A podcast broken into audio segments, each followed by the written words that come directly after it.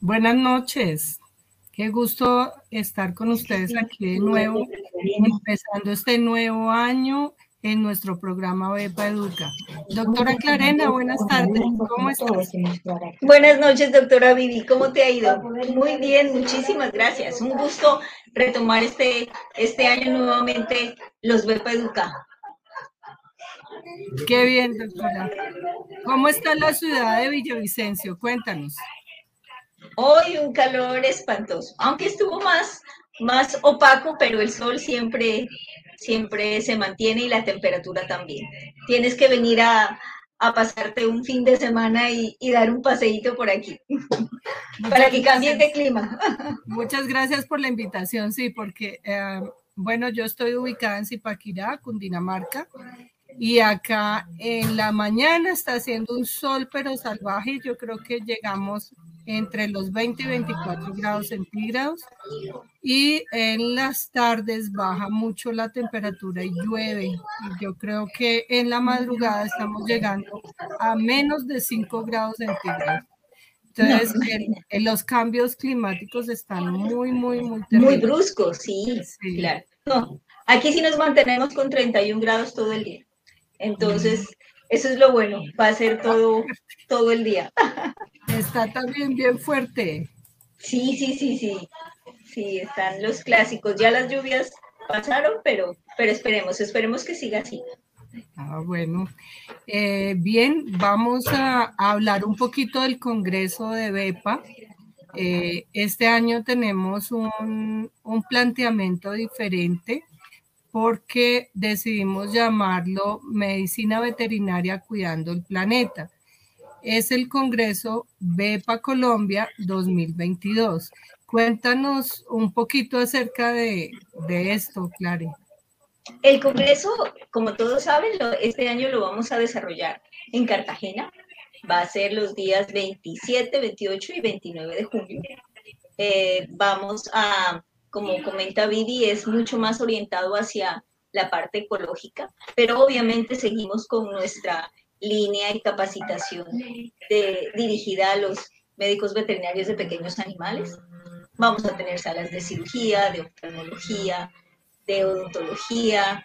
Eh, va a ser un congreso bastante variado con expositores nacionales e internacionales de muy buena calidad.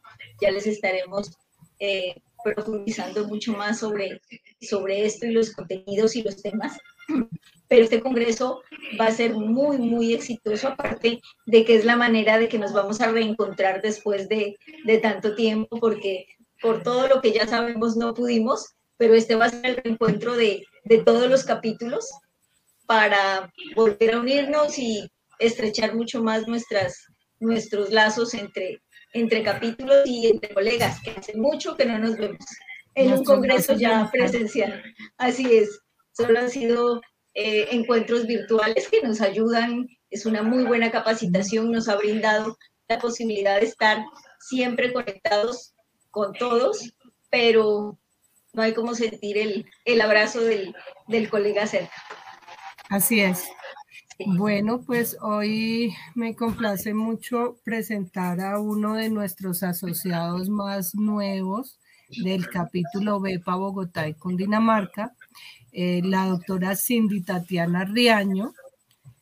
Ella es médico veterinario de la Universidad Nacional de Colombia, es diplomada en laboratorio clínico en pequeños animales y es aspirante a especialista en imagenología veterinaria.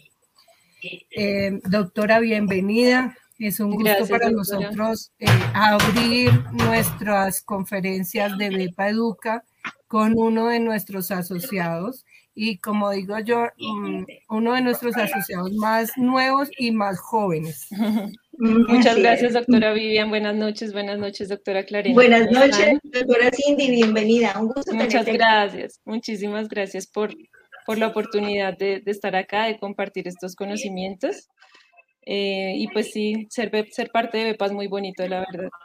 Se siente uno en un, en un gremio, se siente respaldado, es, es, muy bonito. Los invito a todos los que nos están viendo para que se unan, por favor. Es un, es un gremio muy especial de los médicos de pequeños animales. Gracias, doctor. Bueno, pues hoy tenemos un foco muy importante en el que vamos a hablar de las generalidades del abordaje clínico en, en el conejo doméstico. Entonces, doctora Cindy tiene el uso de la palabra y por favor capacítanos. bueno, sí, señora. Entonces. Doctora, te iba a consultar. Eh, ¿Prefieres que a medida que vayan surgiendo las preguntas, te las vamos formulando o dejamos un tiempo al final? ¿Cómo, cómo te mm, gusta desarrollar? Mejor al final, doctora. Yo preferiría al final. Listo. Sí, sí, Entonces las tenemos pendientes para realizártelas. Gracias. Listo, muchas gracias. Ahí están ya viendo la pantalla. Sí, ahí, se ve perfecto. Ahí se ve la pantalla. Listo, perfecto. Entonces, buenas noches, me presento nuevamente. Mi nombre es Cindy Tatiana Riaño Calderón. Yo soy médica veterinaria egresada de la Universidad Nacional de Colombia. Eh, actualmente me dedico a la medicina, a la clínica de pequeños animales convencionales, perros y gatos, eh, pero tuve la oportunidad durante la carrera de hacer toda la profundización, las prácticas y el énfasis en medicina de animales silvestres y exóticos eh, y trabajar un año y medio en práctica mixta. Entonces llegaban perros, gatos, pero también eh, pequeños rumiantes, aves y más que todo conejos en lo que a pequeños mamíferos respecta. Entonces, la charla que traemos hoy se llama Generalidades del abordaje clínico en conejo doméstico, una guía para pequeñólogos ya que es una charla de los aspectos más básicos referentes a los conejos principalmente porque eh, charlando con varios colegas eh, que se dedican a pequeños animales siempre nos dicen a nuestro consultorio llegan con un conejo, no sabemos qué hacer con él, no sabemos cómo aconsejar al dueño, no sabemos ni siquiera saber si está bien o está mal, si está enfermo. Entonces son cosas muy básicas que por supuesto nos sirven para orientar al propietario, pero como sabemos, eh, remitir salva muchas vidas y hoy en día tenemos la ventaja de, que hay muchos colegas dedicados a, animales exóticos, porque son unos eh, pacientitos muy delicados y diferentes a nuestras especies convencionales. Entonces, em, bueno, el contenido de nuestra charla, vamos a hablar primero pues de un poco del origen del conejo, taxonomía, algunas razas, eh, generalidades de la especie y el manejo, examen clínico, examen, eh, exámenes paraclínicos, patologías principales y algo referente a la farmacología de estos animales. Entonces, como sabemos, pues pequeños animales casi siempre pensamos en perro, en gato, pero eh, resulta que los conejos también son pequeños animales y cada día se hacen animalitos de compañía más populares. eh, muchas más personas están teniendo este tipo de mascotas y en cualquier momento nos llegan con uno de ellos y al menos tenemos que saber qué no hacer eh, bueno, entonces primero, origen, eh, taxonomía y razas. Eh, en cuanto al origen, el conejo doméstico viene principalmente de los conejos europeos, viene, perdón, del continente europeo, allí nace la especie, en el Pleistoceno, que más o menos es lo que podríamos entender como la era de hielo, y habían dos subespecies en la península ibérica, y de allí se fueron extendiendo con las actividades humanas y demás al resto de Europa. Eh, lo que no se tiene con exactitud o con, no, no se tiene claridades acerca de los años eh, en que se domesticó realmente, porque la domesticación es un proceso largo.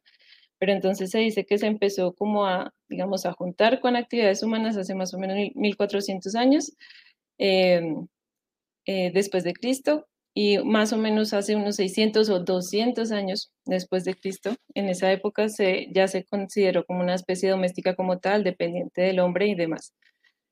Em, en cuanto a la taxonomía, entonces pues tenemos que pertenecen a la, al orden de los lagomorfos. Eh, no debemos confundirlos con los roedores, aunque pues se nos pueden parecer porque son dientoncitos y demás, pero no, no son la misma, el mismo orden. Ahorita les voy a escribir algunas de sus características. Y el conejo doméstico como tal, el que conocemos hoy, es el Oryctolagus cuniculus, que hay dos subespecies. Eh, y en cuanto al nombre, el oricto viene del griego orictos, que significa acabado o desenterrado, y el lagos eh, de liebre, por la forma que tiene. Eh, en cuanto a las razas, bueno, hay múltiples razas. Hoy en día la Asociación Americana de, Criadores de Conejos reconoce como 48 razas, pero las hay de todas las que, las que imaginemos, tamaños, eh, tipos de pelo. Hay razas con diferentes fines zootécnicos también. Eh, por ejemplo, estos que tenemos en marquito amarillo, son conejos bastante grandes, con mucha masa muscular, bastante grasa, que normalmente los utilizan para carne, sobre todo pues en Europa. Los que están al lado derecho son los pequeñitos, los peluditos, que normalmente son utilizados como mascotas, eh, para pelo también los utilizan o para pieles en algunos lugares. Y el conejo chinchilla, que es el que encontramos en la mitad de la pantalla, es un, eh, uno que se usa como para las dos cosas. Es un conejo grande de carne, pero el pelo es muy valorado, la piel. Entonces también lo utilizan mucho.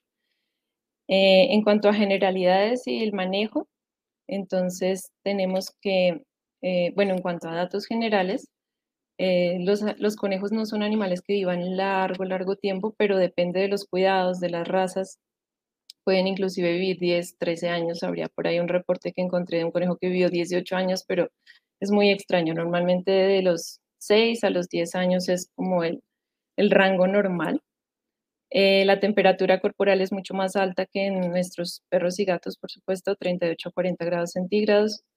Eh, la frecuencia respiratoria de 30 a 60 respiraciones por minuto, la cardíaca es bastante alta, ellos tienen una tasa metabólica bastante rápida, 120 eh, a 325 eh, pulsaciones por minuto, la gestación también es muy cortica, de 28 a 35 días, se destetan más o menos a las cuatro semanas o el mes y medio, alcanzan la madurez sexual también a los cuatro o cinco meses o a los nueve meses.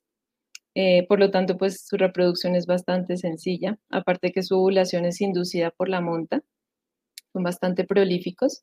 Y el peso es muy variable también dependiendo de la raza. Hay unos conejitos muy pequeñitos que los llaman eh, los super toy, que pueden ser de 800 gramos, un kilo, y un conejo gigante de Flandes, que lo vemos ahí en una imagen, que es un conejo enorme, que puede ser de unos 7 hasta 10 kilogramos.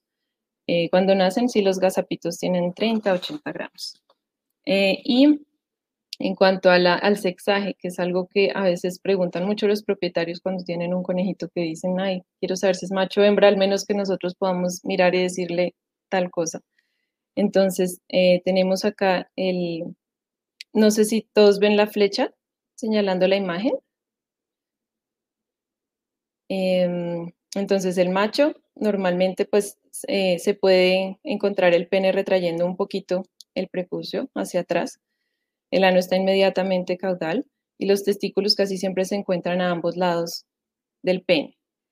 Eh, la vagina en la hembra, pues la vulva es bastante evidente, también se puede exponer con facilidad. Eh, entonces, normalmente el, sexaje no es tan complicado y hay una posición en la que uno puede poner el, conejo para, facilitarlo. Eh, esta diapositiva pues es para demostrar que los conejos todavía tienen bastante de sus eh, costumbres, digamos, silvestres, y es que son animalitos muy, muy estoicos y tienen una conducta antidepredadora, porque en la naturaleza bien sabemos que ellos son presas, son animales presas. Por lo tanto, se puede ver un conejo saludable y normal, como lo vemos en la imagen, y también puede estar en, en peligro de muerte. Es muy difícil diferenciarlo. Ellos no van a exteriorizar los, los síntomas de debilidad porque son animales presa y su instinto es no mostrar eh, la vulnerabilidad. Entonces, bueno, son animales que provienen de la naturaleza como presas. En cuanto a datos generales de los lagomorfos, que era lo que les comentaba que es muy diferente a un roedor, eh, principalmente se encuentra la dentición, eh, la dentición, permítanme un momento. No sé si puedo poner un señalador. Ya. Eh, en cuanto a la dentición, bueno, eso es lo que más los diferencia, por ejemplo, de los roedores y de otros órdenes de mamíferos. Y es que ellos tienen dos generaciones de dientes incisivos superiores. Tienen los de enfrente, que son los que siempre vemos, y detrás hay unos dientes más pequeñitos eh, heterodontes porque tienen distintos tipos de dientes, estos de adelante pues los incisivos, atrás tenemos premolares, molares. Eh, ipsodontes es porque su corona es mucho más larga que los dientes, por ejemplo, de un perro, de un gato. Eh, y lo que les comentaba de la doble hilera de, incisivos en el maxilar en este huesito maxilar, y la raíz de los dientes no se cierra, por lo tanto siempre están creciendo, son de crecimiento continuo. Y eso es algo muy importante que tenemos que, eh, que tener en cuenta porque hay muchas patologías relacionadas con, los, con la maloclusión de los, de los dientes. En cuanto a fisiología, anatomía, características muy generales, eh, por ejemplo, ellos tienen fusión del radio y la ulna y de la tibia y la fíbula. Ellos comienzan separados y ya al final se fusionan completamente. Em, en el ojo, detrás del, globo ocular, encontramos un plejo venoso que es bastante, bastante grande y desarrollado. Cuando ellos están bajo condiciones de estrés, em, pueden inclusive eh, llenarse tanto este, este seno venoso, este plejo, congestionarse, que el ojo puede inclusive eh, salir, presentar exoftalmo por estrés. Em, ellos no tienen almohadillas en sus patitas, en sus miembros pélvicos ni, miembros torácicos, encontramos como decían los perros y gatos. En vez de eso, ellos tienen una capa espesa eh, de pelo que cubre sus patitas. Eh, las hembras tienen una papada prominente que es normal en ellas, no es solamente por, por condición corporal, sino que de ella, de la papada, ellas utilizan el pelo, se lo arrancan cuando están haciendo nido para, amortiguar el nido. Em, el canal nasolagrimal de los conejos es muy particular y también la, la, morfología lo predispone mucho a patologías, como que se nos bloquee ese canal. Y es porque salen eh, desde el hueso orbital con varios ángulos a lo largo del, del hueso nasal, digámoslo así, y hay una parte que es muy cercana a las raíces de los dientes incisivos superiores. Si estos dientes tienen algún problema, van a afectar el canal nasolagrimal. Eh, glándulas odoríferas los tienen también, tienen unas eh, debajo del, mentón y otras que están a los lados de, la, de los genitales, que son las anales o preanales. Estas producen unas sustancias eh, que son normalmente de marcaje, ellos son animalitos muy territoriales, a veces eh, bastante, mm, tienen una conducta sexual muy marcada, mucha competencia eh, entre machos, por ejemplo, mucha dominancia. Y esta sustancia pues eh, ayuda como a decir, esto es mío. Inclusive ellos marcan mucho con el mentón a los dueños y los dueños a veces no saben por qué están refregando el mentón contra todo, están marcando. Em, a veces estas glándulas también pueden tener como impactaciones y hay que hacerles una limpieza adecuada. Las orejas son un órgano muy importante en los conejos porque participan grandemente en la termorregulación. Son órganos, como vemos, pues el, el cartílago auricular es bastante amplio, bastante grande y tiene varios eh, shunts arteriovenosos que participan en el intercambio de calor y por lo tanto pues son parte fundamental de su termorregulación. Ellos no, no pueden sudar, ni tampoco, eh, perdón, no pueden eh, jadear como nuestros perros y nuestros gatos en ocasiones.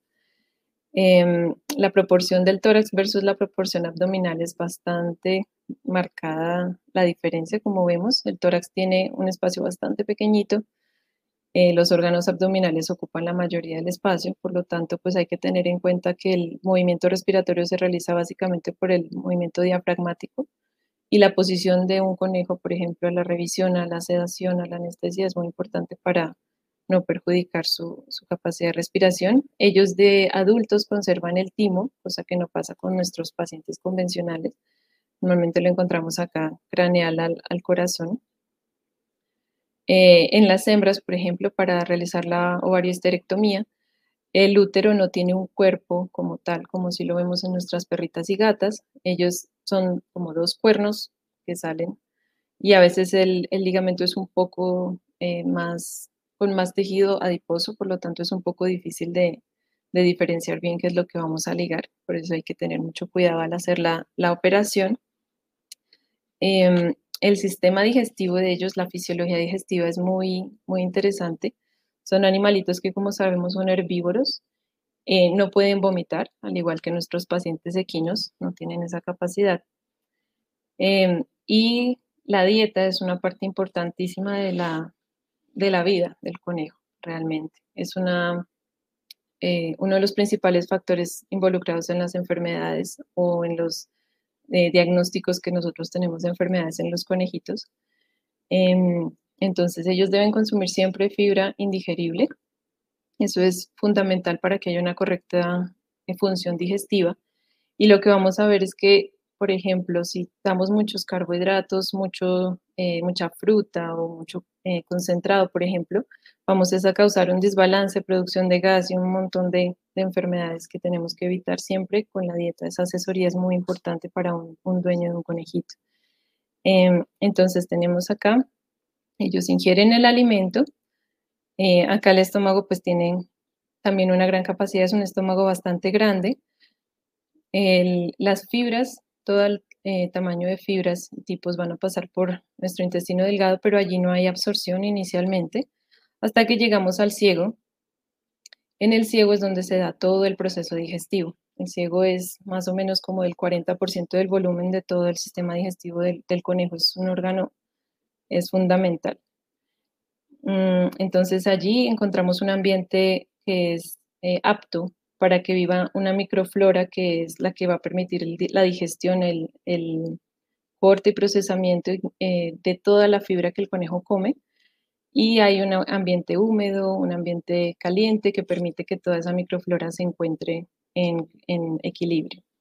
Entonces, eh, ellas van a ir degenerando y fermentando las fibras, va a entrar un poco de agua al ciego, se va a eliminar, eh, se van a eliminar ácidos grasos volátiles que son la fuente de energía del conejo y se van a ir absorbiendo en el ciego mismo para irle pues brindando la energía a nuestro, a nuestro paciente. Luego eh, que esto sucede aquí en el ciego, el peristaltismo va llevando todas las fibras aquí hacia el colon, pero hay un mecanismo eh, en una parte del colon que se llama el fusus coli, que lo que hace es evitar que las fibras pequeñas se vayan a eliminar. Y ella lo que hace es como ir devolviendo todo hacia el ciego, esas fibras pequeñitas, para que sigan en el proceso de fermentación y las fibras grandes sí van a pasar y van a convertirse en heces duras, que ahorita pues les, les hablo un poquito más de esto. Y este proceso acá en el ciego continúa, se sigue absorbiendo ácidos grasos volátiles, luego empiezan a deshidratarse un poquito más, ya sale más agua y se van formando como una especie de, de racimos eh, que son ricos en vitaminas, en minerales, todavía hay ácidos grasos allí algo de agua, y ellos se van eh, yendo ahora sí hacia el colon, se permite su paso y se eliminan por el recto y forman lo que llamamos los secotrofos, que son em, reingeridos por el conejo. Ese es el proceso normal de digestión y eso es lo que, lo que debería siempre pasar. Si no hay secotrofia, pensamos en, en enfermedad. Entonces, esto es lo que les comentaba ahorita, los secotrofos, que son esas, como esos racimitos de, de heces que todavía tienen muchos nutrientes, están cubiertos por moco, también en el colon hay unas glandulitas que producen moco que recubren estas, estas heces, y las heces duras que son las que salieron de las fibras que no, no se digieren. Y aquí hay un conejo en proceso de secotrofia, ellos consumen directamente los secotrofos del recto eh, en momentos de tranquilidad, puede ser durante el día, durante la noche, ellos tienen su, rutina, por lo tanto no es bueno interrumpir a un conejo cuando está comiendo porque como vemos es un proceso que es bastante eh, delicado. En cuanto al manejo, bueno, pues ellos, como decíamos, son animales presas, son muy estoicos, son muy nerviosos. El estrés también es un factor muy importante a tener en cuenta cuando vamos a, examinar un paciente de esta especie por ejemplo, ellos se pueden refugiar debajo del brazo del que lo va a, agarrar y está bien, pero siempre hay que darle un soporte al cuerpo, a la columna en especial, para sacarlo de la jaula. Si está muy nervioso, muy estresado por el viaje al, consultorio, pues se puede usar una manta también para envolverlo y tener un soporte. En la mesa es bueno procurar que siempre haya una, una manta para que pues él tampoco esté propenso a, resbalarse o al saltar se pueda lastimar. Y la idea es no permitirle saltar, por supuesto. Los miembros posteriores de ellos son muy, muy fuertes, son mucho más eh, desarrollados y musculados que los miembros anteriores. Em, y pues el cubrir los ojos ayuda a restringir un poco la cabeza y a disminuir un poco el estrés a la manipulación. Siempre hay que hacer un soporte también pélvico para evitar que él se nos vaya a mover hacia atrás. Si es un conejo demasiado nervioso y tenemos que examinar la cabeza o eh, la boca, aunque normalmente toca bajo sedación, se puede también envolver en una manta, así como hacemos con nuestros pacientes felinos. Eh, y como les decía, siempre dando un soporte a la pelvis y a la columna. La columna de ellos es muy frágil. Cualquier movimiento en falso se puede, eh, puede generarnos un trauma en la columna, una fractura. Y así sentadito se puede poner para, por ejemplo, realizar el sexaje. Entonces, con una mano se pueden replegar eh, los pliegues, valga la redundancia, alrededor de los genitales y hacer un, sexaje.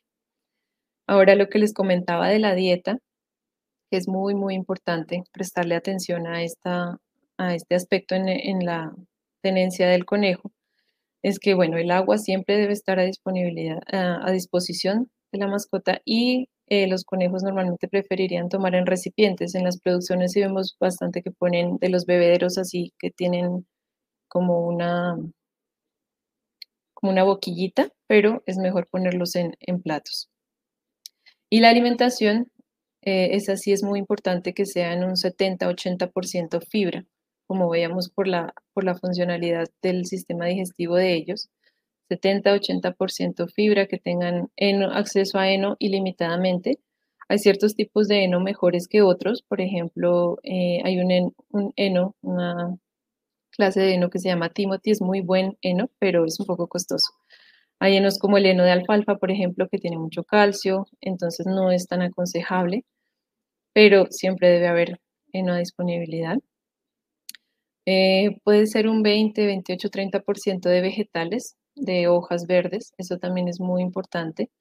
Em, puede ser también, ah, bueno, hay ciertos vegetales que son un poquito menos recomendables por eh, que causan mucho gas a la digestión, por ejemplo, el brócoli, el coliflor, ese tipo de repollo, es mejor evitarlos.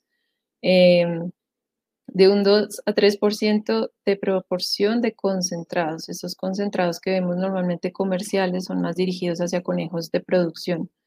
No son tanto para un conejo mascota, que no es que queramos engordarlo rápidamente ni nada. Entonces existen hoy en día sí ya muchas más alternativas de, de alimento seco formulado para conejos eh, mascota que se pueden conseguir.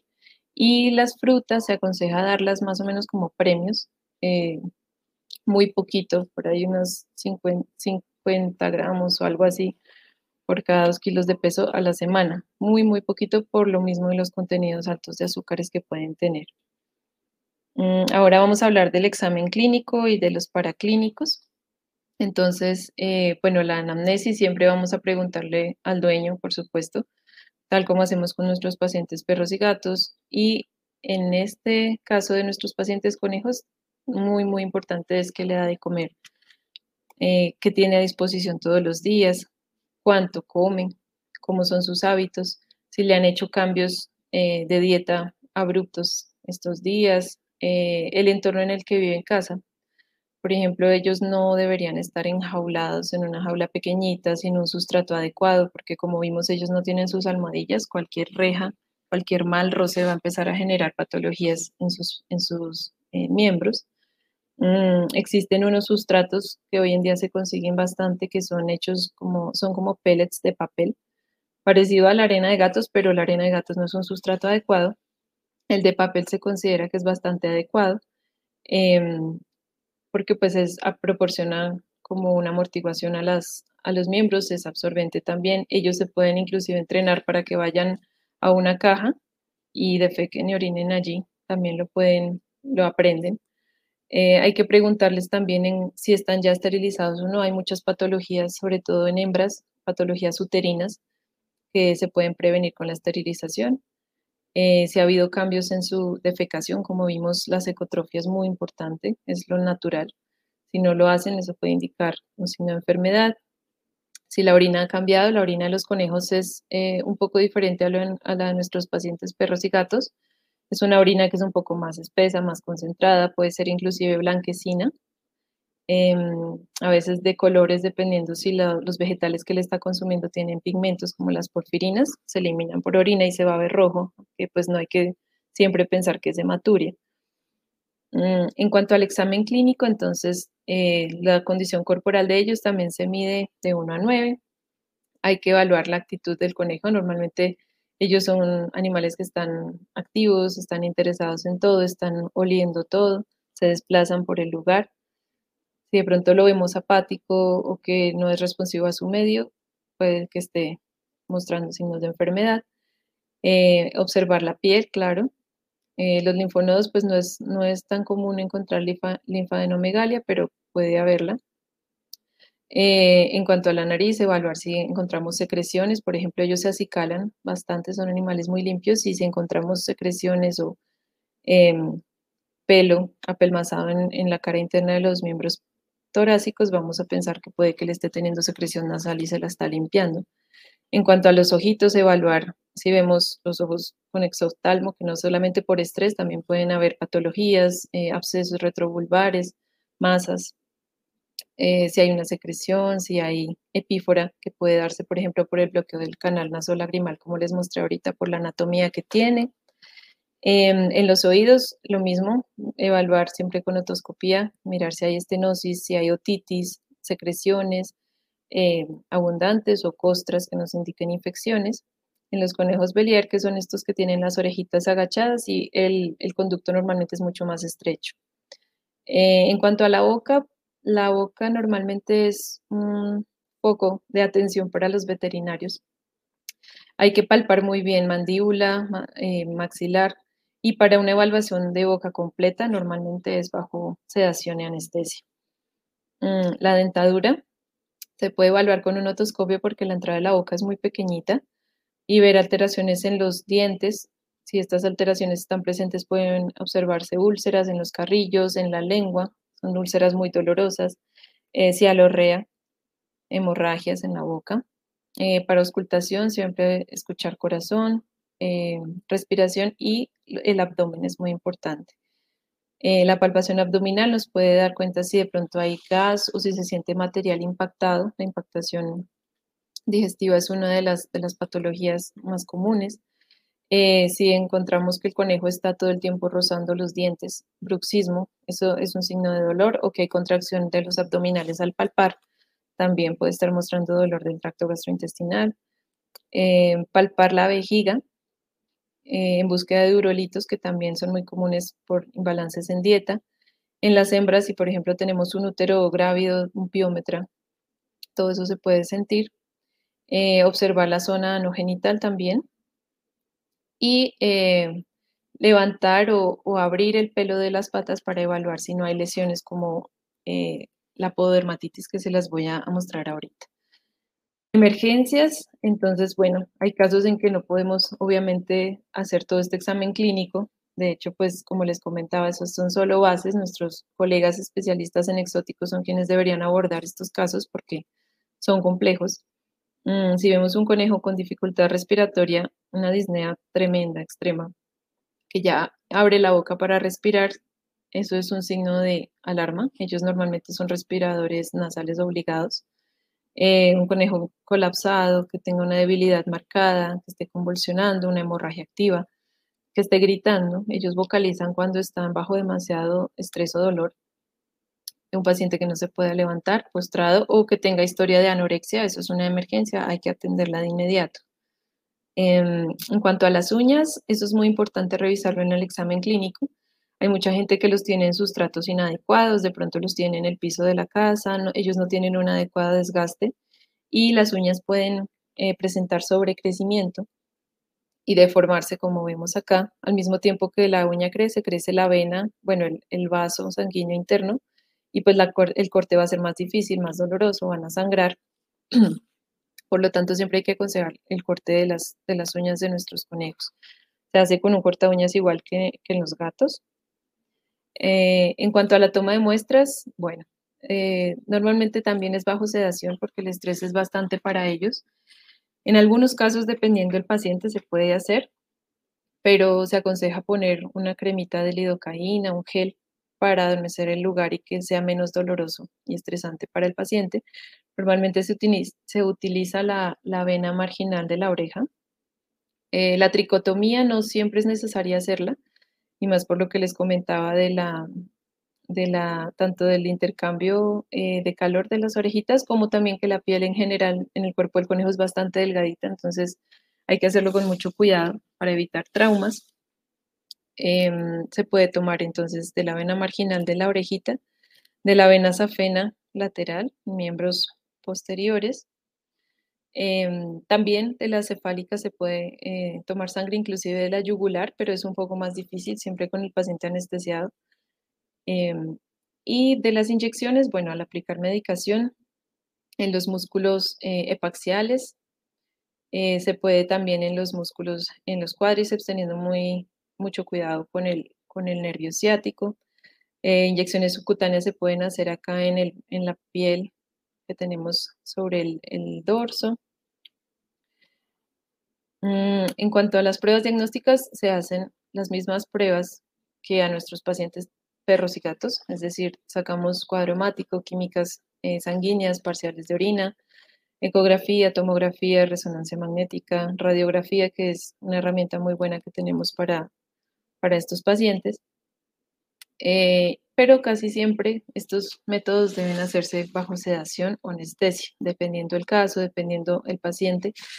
Mm, y las diferencias con nuestros pacientes tradicionales es que estos mamíferos tienen mucha más eh, susceptibilidad a perder calor corporal. Hay que siempre dar soporte térmico durante una sedación o anestesia. También tenemos que ellos no tienen como la capacidad normal de, los pulmones de un perro y un gato, por lo tanto es necesario intubar la mayoría de veces, sino siempre intubar. Y eso es algo muy complicado que nuestros colegas de, de animales exóticos ya han dominado, porque como vemos la boca es muy estrecha, abre muy poquito, el ángulo es como de 20, 25 grados y aparte la lengua tiene aquí atrás una prominencia del torus lingual que no permite visualizar la glotis para nada. Los carrillos también son bastante cerraditos, es, es complicado, hay varias técnicas, posiciones especiales. Em, el ayuno, bueno, pues sí debe haber para garantizar que tengamos estómago vacío, eh, que la boca vaya a estar limpia si, por ejemplo, se va a hacer un procedimiento dental, pero no es necesario que sean tantas horas de ayuno, pueden ser dos, tres horas, cuatro.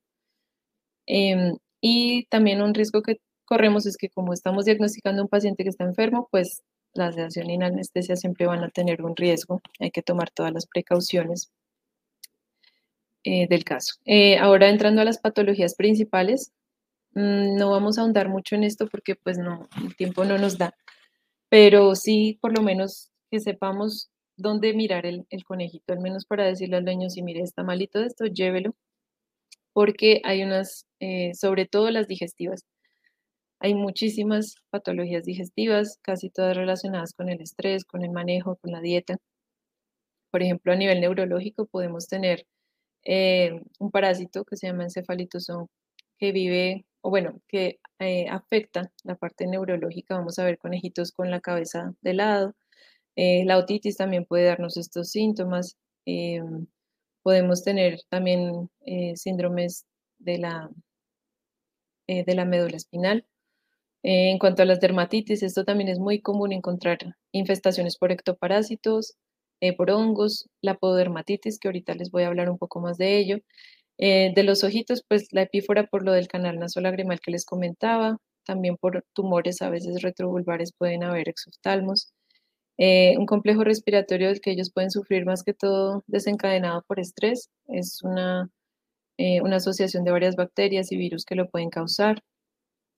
Em, del aparato digestivo, ahorita vamos a hablar de ello, pero pueden haber bastantes patologías allí, todas muy parecidas. Em, la parte dental, que es supremamente importante en estos animalitos, casi siempre está afectada por mal manejo del dueño. Hay maloclusión y pues con sus consecuencias. Entonces, Em, aquí estamos pues ahondar un poquito más en cada una. El sobrecrecimiento dental, como les decía, con un otoscopio se puede inclusive intentar observar, depende del carácter del conejo, si podemos al menos irar así nomás, pero normalmente bajo sedación se hace una, exploración completa, si se cuenta con un endoscopio pues muchísimo mejor. En los premolares y molares, normalmente ellos pueden generar eh, mala oclusión a veces por conformación de razas o por la dieta no hay desgaste suficiente y se empiezan a formar como unos, eh, unos espoloncitos que empiezan a hacer daño, a ulcerar los carrillos, la lengua también, aquí los vemos. Eso puede generar mucho dolor, anorexia, eh, y el sobrecrecimiento de incisivos, que es tremendo también por un mal desgaste, mala dieta, ellos no tienen la suficiente fibra, el alimento, digamos, abrasivo para hacer el desgaste adecuado, más o menos estos dientecitos crecen como unos 3 milímetros por semana, entonces sí hay que tener muy en cuenta eso.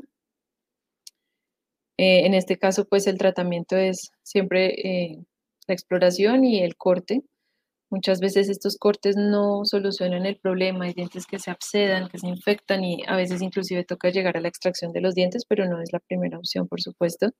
Abscesos por lo mismo que les comento, cuerpos extraños, heridas dentro de la boca, infecciones. Son abscesos que son eh, caseificados, son duros, no sale el pus así como estamos acostumbrados a ver en nuestros perros y gatos, no es una secreción purulenta fluida. Hay que abrir, lavar muy bien, eh, debridar, tratamientos antibióticos. Es una patología un poco compleja. Eh, en cuanto a la patología digestiva, bueno, como les comentaba, hay muchos, muchos tipos de, enfermedades que nos pueden afectar el sistema digestivo en los conejos. Eh, hay un síndrome que es el estasis gastrointestinal, que por factores, como les comentaba, de dieta, del estrés, de cambios, de un trauma, cualquier cosa que genere un desbalance en la homeostasis del conejo, puede haber una, se detiene prácticamente el movimiento del sistema gastrointestinal.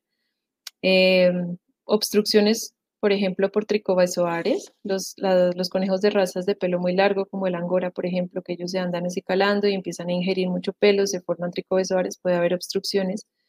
Eh, dilataciones gástricas, por ejemplo, acúmulos de gas por una dieta inadecuada. Eh, disbiosis eh, por mal manejo de antibióticos. Ellos tienen una, la microflora que les comentaba que está en el ciego es muy delicada, muy sensible, es un poco paradójico porque a veces los mismos antibióticos que se utilizan para una disbiosis generan la disbiosis. Es, complicado. No todos los antibióticos son indicados para utilizar con ellos, no es como en nuestros perros y gatos. Em, ellos normalmente no tienen, por ejemplo, la E. coli como su, su flora, digamos, normal en su sistema digestivo Mm, eh, pueden tener enteritis bacterianas, infecciosas por virus también, por parásitos, coccidias. Eh, con las coccidias pueden venir también infecciones por bacterias como la E. coli y complicarse mucho más.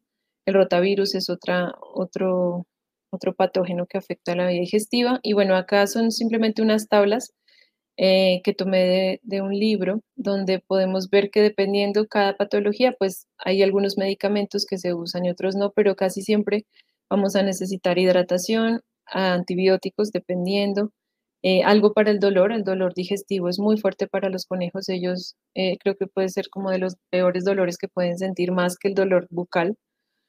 Siempre hay que hacer manejo de analgesia, Em, también, pues dependiendo de la patología, vamos a mirar eh, si es necesario o no eh, procinéticos.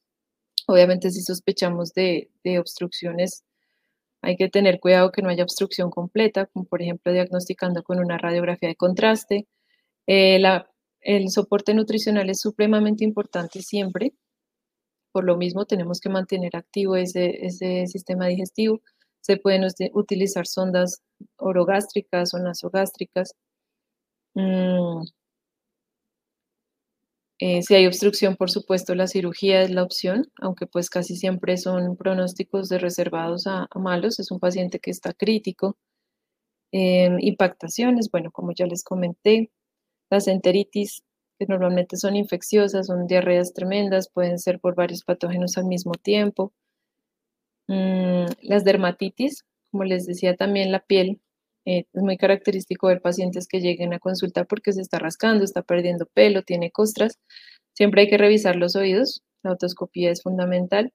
Y bueno, eh, dentro de dermatitis por ectoparásitos tenemos eh, la sarna, que llamaríamos coloquialmente.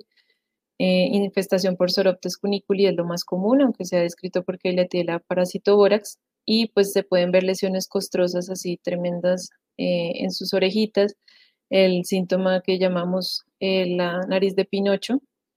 En los dedos, en las patitas, la base de las uñas también se ven unas costas terribles. La idea es no arrancarlas en, en consulta, no limpiar, eso es muy, muy, muy doloroso. Se pueden tratar con celamectina, con ivermectina y pues ya poco a poco esos eh, debris van a ir desprendiendo. Eh, dermatitis por dermatofitos también, tricofito en mentagrofites, ese grupo de hongos puede causarnos patología. El microsporum canis también se ha descrito y pues eh, con un raspado, por ejemplo, podemos diagnosticarlo. Eh, la pododermatitis, que es la patología que les describía, que casi siempre es influenciada por el mal sustrato sobre el cual habita el conejo, pero también obviamente por el sobrepeso, la sobrecarga que, que puede haber sobre, sobre los miembros, eh, sobre todo los pélvicos, mala conformación que pueda tener la especie, el paciente, quiere decir, mala higiene, si están sobre una cama que todo el tiempo está húmeda, que todo el tiempo está sucia, pues también va a ayudar a que se creen úlceras. Entonces vemos que comienza a haber como una eh, pérdida de pelo, se engrosa la piel, hay hiperkeratosis, pueden haber ya úlceras tremendas que inclusive nos afecten, nos lleguen al hueso, a los nervios. Em, hay diferentes grados, clasificación de pododermatitis de acuerdo a la lesión. Y pues ya la última, la más tremenda, es que haya pérdida total de la funcionalidad de las extremidades afectadas. En cuanto a la farmacología, pues también es un tema que es bastante extenso, pero lo principal es que tengamos en cuenta a la hora de hacer protocolos anestésicos, la atropina no funciona en ellos, ellos tienen unas enzimas llamadas atropinasas, por lo cual una alternativa sería el glucopirrolato. Em, ellos pues normalmente para la sedación, para el examen físico, si no es muy invasivo, si no es doloroso, una medetomidina se puede utilizar. Em, y pues ya con, la, con los protocolos anestésicos como tal, si ya depende de lo que el clínico eh, tenga en mente. El mantenimiento con gas anestésico es normalmente recomendable, sobre todo en pacientes críticos. El metabolismo de ellos es muy rápido, ellos van a eh, metabolizar estos eh, anestésicos rápidamente y pues obviamente no vamos a estarle inyectando en anestesia fija con tanta confianza. Por tanto, pues el mantenimiento con isoflorano, sevoflorano está indicado, siempre con el monitoreo anestésico adecuado, por supuesto.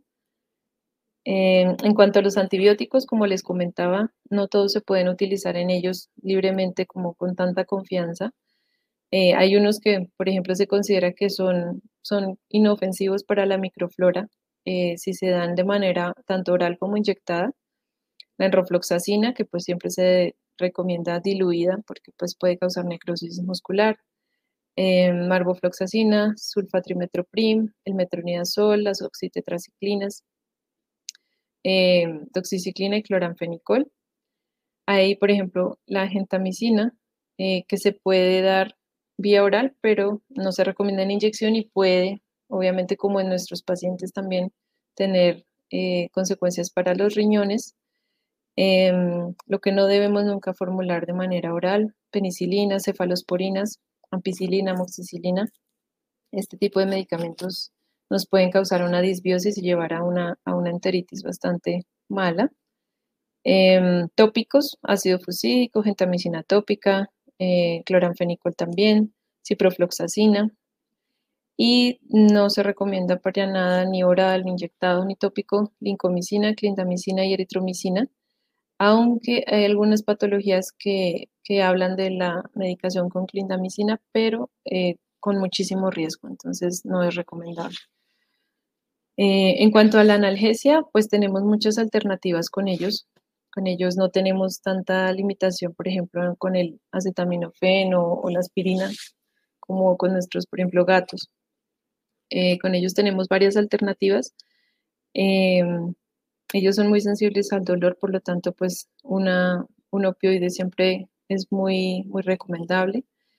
Eh, y pues bueno, aquí hay unos textos eh, que, que, son como de referencia siempre para las dosis, para los, eh, el tipo de medicamento que queremos utilizar, la vía.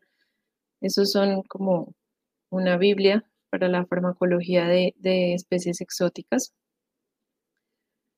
porque pues también obviamente las dosis son muy diferentes a las que usamos con perros y gatos. Y eh, esto es una parte que decidí poner de vacunación para resaltar que los conejos no se vacunan en nuestro país. Eh, en otros países sí, en Europa, en Estados Unidos, en México inclusive.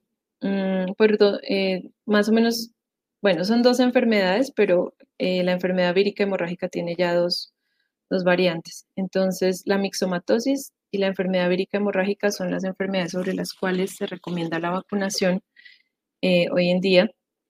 No aquí en Colombia, aquí no tenemos esas enfermedades, aunque hay un reporte que encontré de 1993 donde dijeron que encontraron mixomatosis, pero pues fue como un dato muy aparte.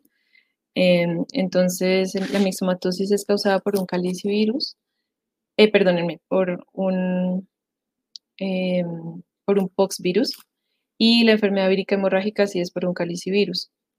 Y por ejemplo, el laboratorio MSD hoy en día tiene esta vacuna que se pone subcutánea. Eh, como repito, no se vacunan aquí en Colombia. Mm, y bueno, eso sería todo. Muchísimas gracias por la, por la atención.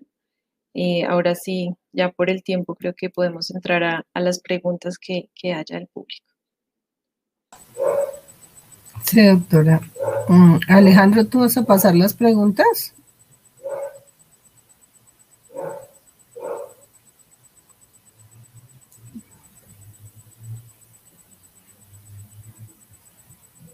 Bueno, hay varias preguntas en el momento. Eh, ¿Existe algún protocolo de desparasitación para conejos? Eh, ¿Y en ese caso existe alguna contraindicación según el producto? Eh, bueno, pues eso depende de la patología, obviamente, que estemos buscando. Eh, por ejemplo, un coprológico siempre nos va a decir, eh, en caso de coccidias, por ejemplo, podemos usar el toltrasuril, perdón, el toltrasuril igual que hacemos con, con nuestros pacientitos. se pueden, por ejemplo, bueno, eh, por ejemplo, para los ectoparásitos, la celamectina, eso depende de, cada uno, no es que se haga como una desparasitación así rutinaria, hay que primero ver a qué, a qué es lo que necesitamos, digamos, apuntarle con el medicamento que vamos a dar, pero en general así como de una toxicidad eh, de medicamento en particular, no. Ok, gracias. Hay otra pregunta, Cindy, que nos dicen de a qué edad se recomienda esterilizar a los conejos, a las conejas? Pues normalmente ya después de la madurez sexual, digamos a los 5 o 6 meses sería lo ideal. Sobre todo en los casos en que ellos conviven, si hay, por ejemplo, una pareja, si no queremos la reproducción, apenas ellos maduren sexualmente, operar. Eh, también por la, lo que les comentaba de la territorialidad, si vamos a entrar un conejo nuevo, normalmente hay mucho conflicto, no es tan fácil la adaptación Em, la agresividad de los machos y eso, si se quiere prevenir esto, es mejor después de la, de la edad de madurez sexual.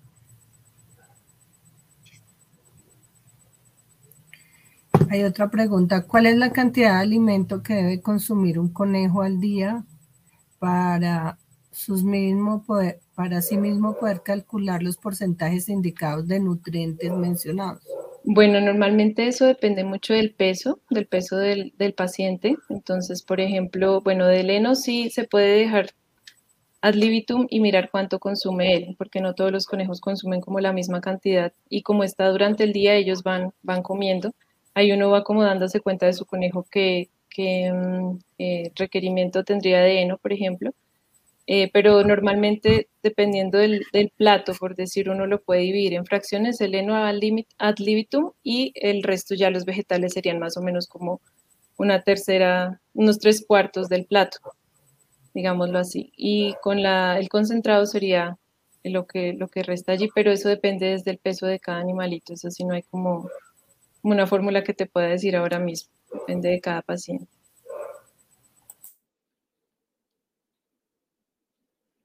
Otra pregunta, la doctora Alexandra Ortega nos pregunta, protocolos de sedación. Así como te mencionaba, pues el, como el más, digamos, seguro, eh, el midazolam se utiliza mucho. Em, la dosis no la recuerdo bien en este momento, porque varían mucho, me parece que era como a 0.5, te debo ese dato, porque pues sí, sí varían dependiendo de lo que uno quiera realizar con el paciente. Y ya, por ejemplo, para la, inducción anestésica o el, la anestesia como tal, si por ejemplo se utiliza mucho eh, la ketamina, el diazepam, eh, butorfanol obviamente para la relajación, para el dolor, em, el fentanil también se puede utilizar, el propofol, eh, pero pues sí hay varios protocolos muy, muy diferentes, pero normalmente para la sedación sí el midazolam suele ser muy, muy seguro.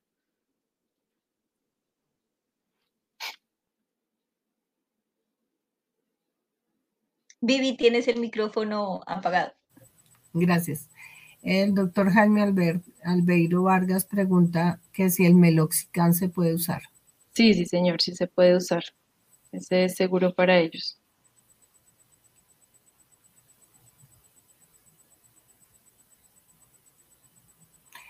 Tenemos una participante desde Bolivia, Marta Matorra Arce. Eh, saludos, colega.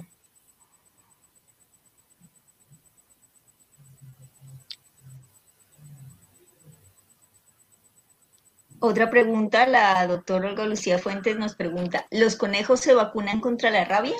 No, no, señora, no se vacunan contra la rabia.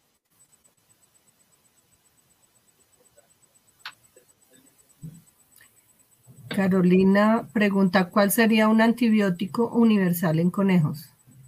Bueno, universal como tal es un poco difícil de decir porque depende de la, de la patología a la que vamos a, a tratar, ¿no? Si son para gram positivas, para gram negativas, pero digamos que uno que podría ser eh, pues seguro y que tiene amplio espectro y demás, el sulfatrimetroprim, por ejemplo, eh, la misma enrofloxacina, pero pues esa hay que manejarla con cuidado, sobre todo pues por las inyecciones, pero digamos que el sulfatrimetroprim si lo pusiéramos en términos universales, pero sabemos que, eso no, no es factible.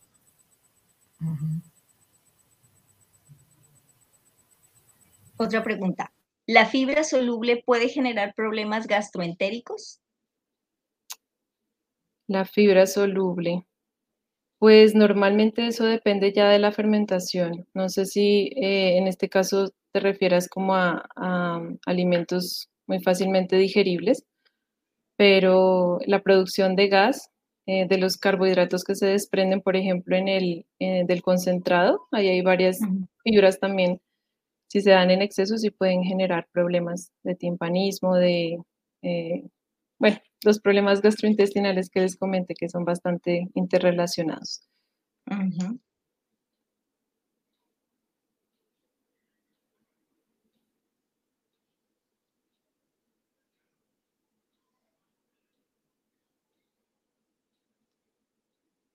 Vivi, tienes apagado el micro. Perdón, es que como hay ruido de fondo, está lloviendo, entonces apago el micrófono. Centro Veterinario pregunta, ¿se puede utilizar Bravecto o productos afines para ácaros en conejos? Eh, el Bravecto no, pero sí, por ejemplo, eh, la celamectina, que es el, el, Revolution, ese se puede utilizar, está, está indicado.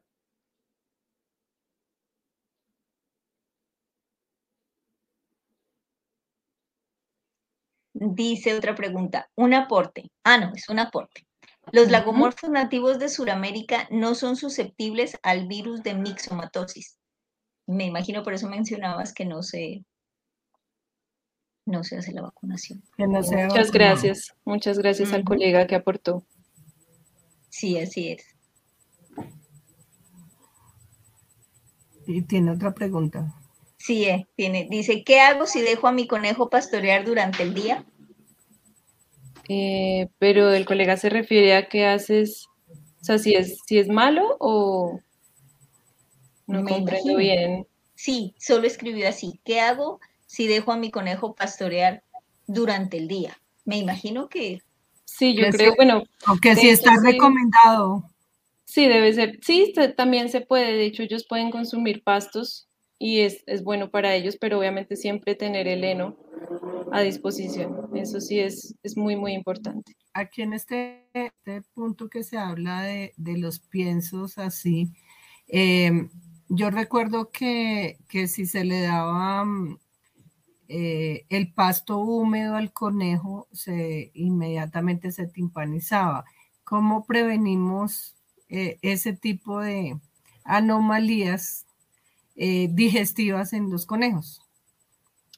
Tocaría hacer un manejo. Normalmente se recomienda que ellos tengan un lugar de refugio y que lo que les vayamos a ofrecer esté protegido obviamente del medio ambiente, porque sí sería muy complicado en esos casos. Eh, si llega a llover o algo así, como prevenirlo, nos toca es saber, por ejemplo, darles pasto cortado, eso también puede ser una solución, o mantener un lugar, eh, un lugar cercado, digamos, donde podamos controlar qué es lo que está consumiendo nuestro conejo. Ok, gracias. El doctor Jaime Albeiro, un saludo, doctor Vargas, ¿cómo está?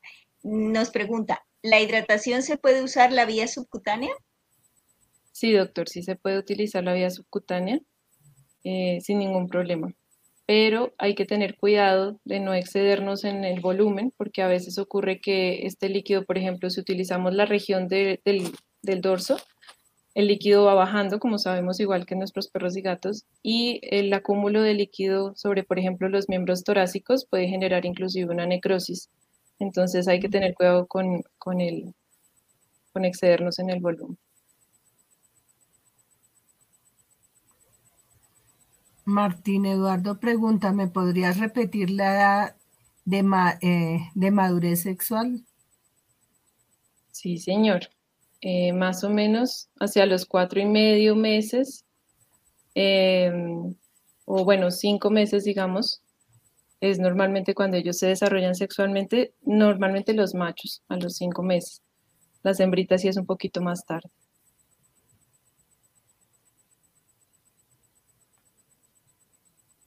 La siguiente pregunta, María Angélica Forero. Si quisiera darle un probiótico este debe estar compuesto por qué géneros de bacterias u hongos. Mm, doctora María Angélica, y sí me, me corchó. La verdad no sabría cómo, cómo responderte. Porque, por ejemplo, yo sé que se pueden hacer em, como transfaunaciones para restaurar una flora que esté muy debilitada, una microflora que necesite, eh, digamos, resembrarse en un conejito, pero como tal en los probióticos no, no sabría responderte, te debo esa respuesta.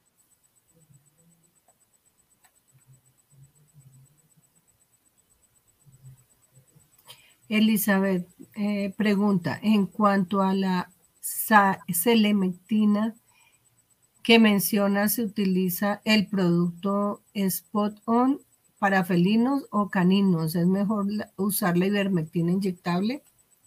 Se pueden utilizar las dos, doctora, está indicada ambas. Eh, la ivermectina inyectable lo que tiene es eh, que hay que reinyectar, digamos, cada dos semanas, eh, volver a inyectar, porque normalmente pueden morir los adultos, pero si hay huevos, esos no, no han muerto todavía.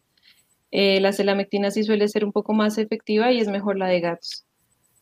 Eso también tiene una dosis particular, pero la de gaticos normalmente nos da muy bien para el peso del, del conejo.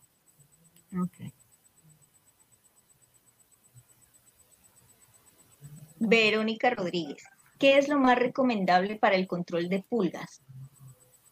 También podría ser, por ejemplo, un producto spot on, como los que mencionamos, y la higiene, sobre todo el manejo ambiental que se le dé al, lugar donde está el hábitat donde tenemos el conejito, porque como sabemos, eh, las poblaciones de pulgas, la mayoría, todos los eh, huevos, las larvas están en el ambiente.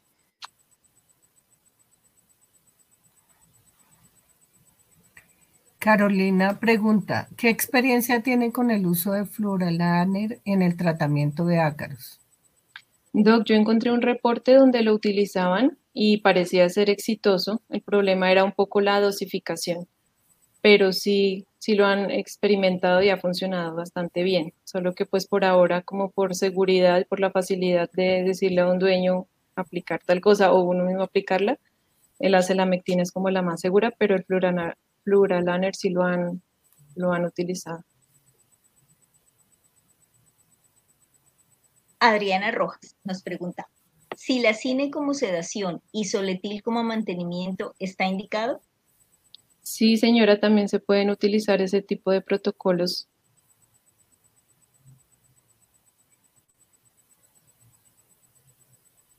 María Angélica pregunta, ¿en conejos de producción de carne, ¿cuál es la conversión alimenticia esperada?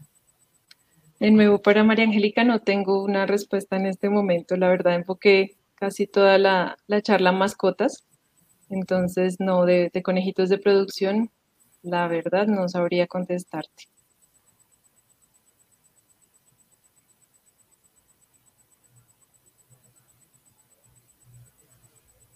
Nos envían saludos desde la Universidad de Nebraska. Excelente charla, muy, muchas gracias, muy completa. Un saludo. Kevin Liévano, muchísimas gracias. Muchas gracias al colega.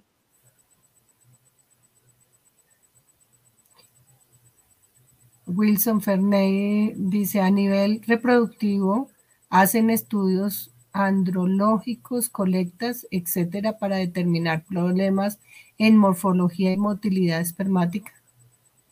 Pues Doc, yo creo que en las, en las producciones donde sí es importante que, pues saber si el macho realmente está, está haciendo su trabajo, sí se harían, pero como tal en mascotas no es un procedimiento que se realice de rutina. Sí, es más apoyado con, los colegas de producción.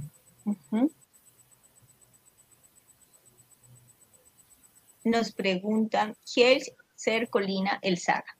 Descríbeme un plan sanitario, vacunación y antiparasitario para un conejo doméstico en Colombia. Bueno, Doc, eh, vacunación, ya sabemos, aquí en Colombia no, no vacunamos. Em, y pues de la desparasitación, sí, yo siempre aconsejo que hagamos un, un eh, coprológico, un coproscópico, para saber si realmente es necesario hacer vermifugación eh, y si hay ectoparásitos, obviamente pues la, la celamectina sería un producto indicado, pero pues eso depende de cada caso. Eh, yo sí conozco que en, algunas producciones usan el fenbendazol y, y, alternan con albendazol. Pero pues eh, lo que tú dices, doctora, lo que tú dices, debe estar apoyado con laboratorio clínico y dependiendo de la explotación eh, y de, los, de todo el proceso de manejo de los animales dentro de la explotación. Claro, sí, señora. Gracias, doctora Vivian. ¿Me toca a mí? Víctor Hurtado, eh, ¿puedo usar la moxidecina y a qué dosis? Moxidectina, perdón. Doc, no, la dosis no, las, no la conozco. Y estudios de la moxidectina, mm, pues no encontré muchos, la verdad, así que no, no estoy segura de darte una respuesta.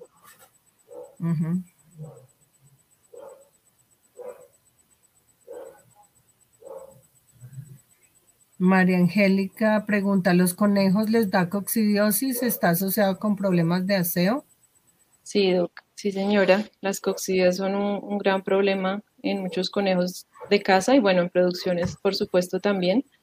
Y pues básicamente la transmisión es a través de la ingesta de los, de los, em, de los oquistes a través de la, pues del suelo. Entonces sí, claro, el aseo tiene muchísimo que ver con este tipo de, infecciones.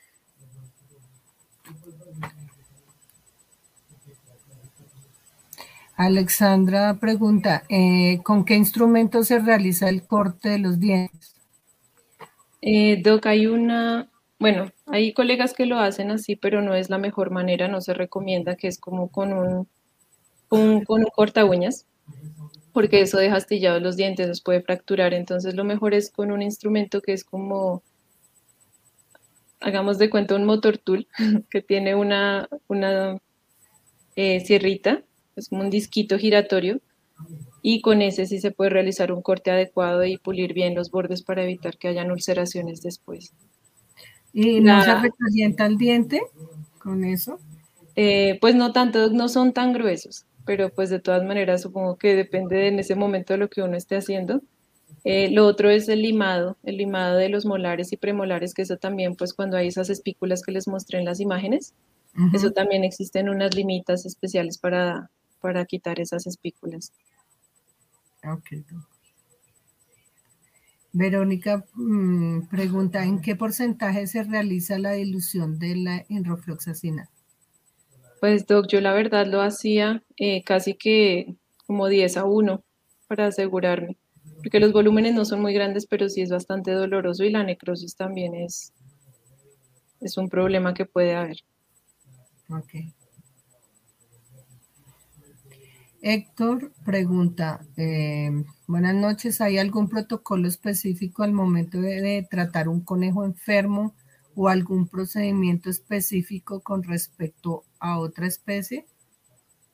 Mm, pues digamos que un protocolo específico no, pues sería como buscar esos eh, órganos en particular que suelen ser los más comúnmente afectados por ejemplo, que mires bocas, si te dicen no está comiendo, pues lo, primero que uno va a mirar son dientes, palpar bien, palpar abdomen, es como en lo que más uno se tiene que enfocar. Eh, procedimiento específico con respecto a otra especie, pues Doc, si lo comparamos con perros y gatos, yo diría que obviamente la, exploración con sedación para casi todo, inclusive a veces para, para tomar muestras o una simple radiografía toca sedado. Es como... El, examen clínico es fundamental y el, el el colega, mejor dicho, nosotros como médicos veterinarios estamos obligados a hacer eh, un, una anamnesis y un protocolo propio que hemos desarrollado desde, desde toda nuestra práctica eh, para poder hacer un abordaje correcto de todo lo que tiene que ver con, con la patología que esté presentando el paciente. Exacto, sí. Nos pregunta Carlos Alberto Castillo, ¿cuáles son las fórmulas de hidratación? Eh, bueno, las fórmulas de hidratación, sí. Eh, tantos ml por peso. Normalmente es, el mantenimiento es como unos 100, 120, 150. Eso sí depende.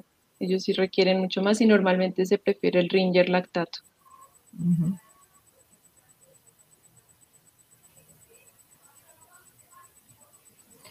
Diana pregunta, ¿qué gotas oftálmicas recomiendas para el manejo de conjuntivitis?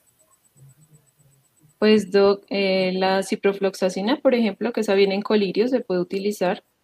Eh, estas que vienen combinadas con corticoides, eh, la tobramicina creo que viene con corticoide, esas también se pueden utilizar pero también depende obviamente de la causa, ¿no? Porque si es una conjuntivitis por una oclusión del conducto, pues lo primero es hacer un lavado y destapar ese conducto y luego sí. Pero sí depende del, de la patología.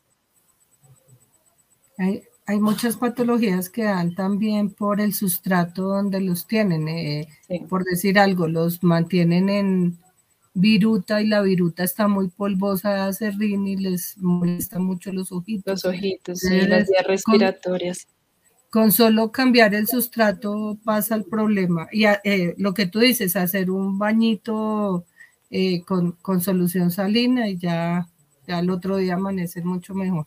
Sí, lo de la acerrín sí está totalmente contraindicado. La doctora Marta Mator ¿Qué desinfectante se puede utilizar en jaulas en caso de dermatitis causada por ácaros? Doc, también eh, en, en, esos casos uno puede utilizar, por ejemplo, amonio cuaternario. Eh, el mismo cloro a veces funciona, pero es mejor el, amonio. ¿Qué opinas de, hacer el lavado con, con la mitraza y eh, lavar?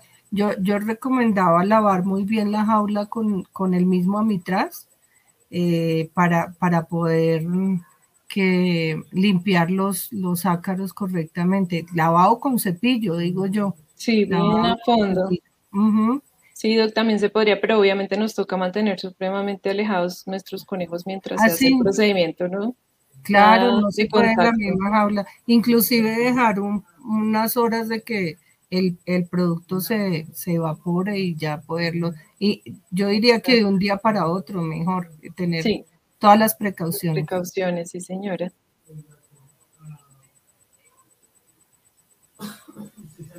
Karen Valentina pregunta, ¿los conejos se pueden bañar? Pues la verdad no es muy recomendable. Ellos suelen ser animales muy, muy limpios que se acicalan muchísimo.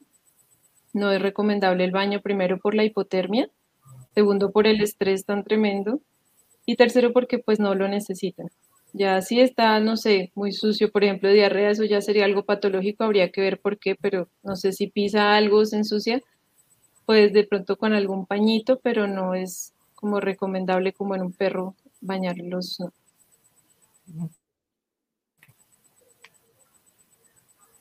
Viviana Rodríguez, ¿con qué principio activo deberíamos utilizar como desparasitante y qué edad lo recomienda? ¿A qué edad? Pues, Doc, si te refieres a, desparasitante eh, interno, a vermífugo, por ejemplo, el fenbendazol funciona muy bien. Eh, son unos volúmenes un poquito grandes eh, y pues la edad sí, yo creo que ya sería dependiendo la, pues la necesidad, pero después de unos cuatro meses ya se podría empezar la desparasitación oral.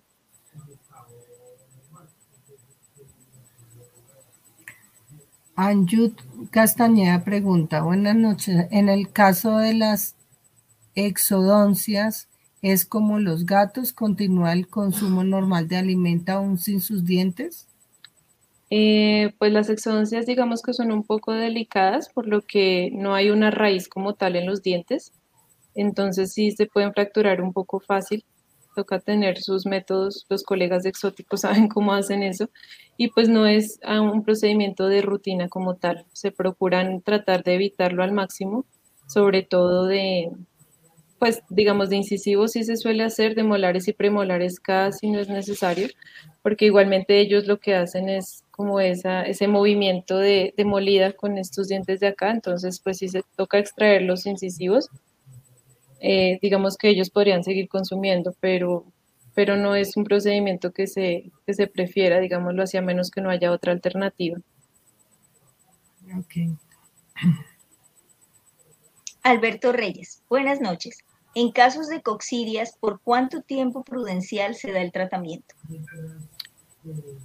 Mm, bueno, pues en ellos sí eh, es como en nuestros, como en nuestros perritos y gatos.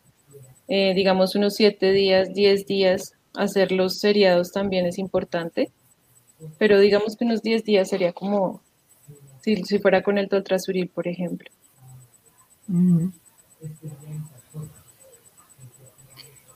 José pregunta, experiencias con Isaxos, Isaxosalinas. No, la verdad no sé. No, no sabría decirte, me tocaría buscar más información. O que algún colega experto en, en, lagomorfos que nos esté viendo nos, nos dé la información. En conejos, la Diana Marcela Castro, perdón. En conejos podemos tener hemoparásitos que generan baja de plaquetas y hemoglobina baja. A ver, Doc. No que yo recuerde haber encontrado reportes así de hemoparásitos como tal, no. No. Carolina esa pregunta, en problemas articulares, ¿qué opinión tiene del uso del sulfato de condroitina inyectado?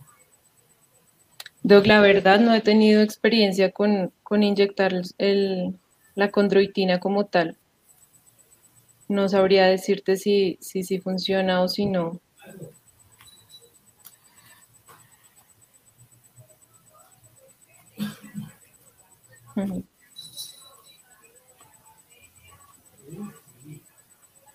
Nos mandan un saludo.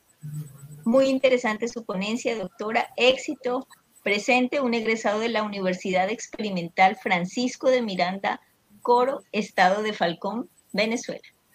Muchas gracias, colega. Muchos saludos también.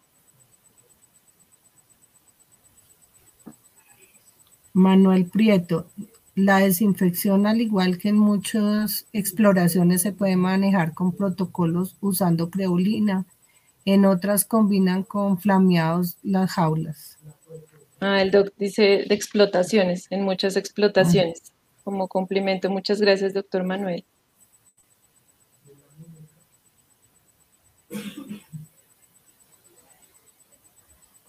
Bueno, pues no hay más preguntas. Em, nos queda que agradecerte eh, todo el tiempo que nos dedicas a la asociación. Eh, ah, apareció una pregunta. En la, uy, esta es para ti, Clare. Olga Lucía Fuente. En la actualidad se está dando un gran manejo de la homeopatía. ¿Esta funciona también en los conejos? Pues yo la verdad diría que sí porque tuve experiencias con homeopatía en varios animales silvestres, animales de zoológico y funciona. Entonces en los conejos tiene que funcionar. Sí funciona. Clare es experta en, homeopatía. En alternativas. Otra pregunta. Salomón y Day. ¿Pueden convivir conejos y curís juntos? Los cuyos. Señor, los cuyitos. Sí, sí, señor. De hecho, a veces se aconseja no tener un conejito solo y pues la idea es tenerle una parejita, por lo menos. Ellos son inseparables. Pero si hay un curí, pueden convivir juntos sin ningún problema, aunque es mejor que se críen juntos y no como introducirlo.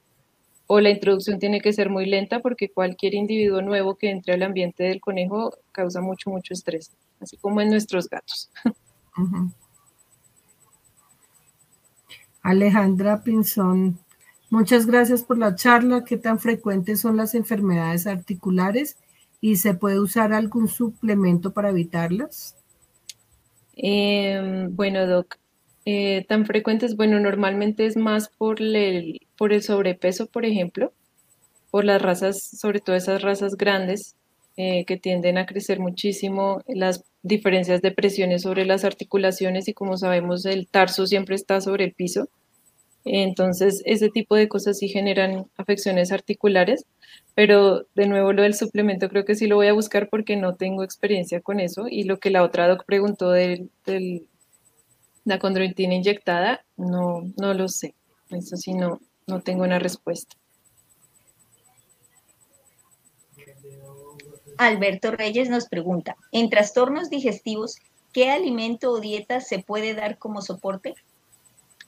Pues Doc, normalmente lo que se utilizan como son las sondas, eh, son alimentos que vienen en papillas, son formulaciones especiales que traen como toda la nutrición que requiere el conejo, todos los requerimientos y se va eh, sondeando, porque pues normalmente en todos los trastornos digestivos eh, el signo principal es la anorexia, entonces toca por sonda nasogástrica u orogástrica. Okay.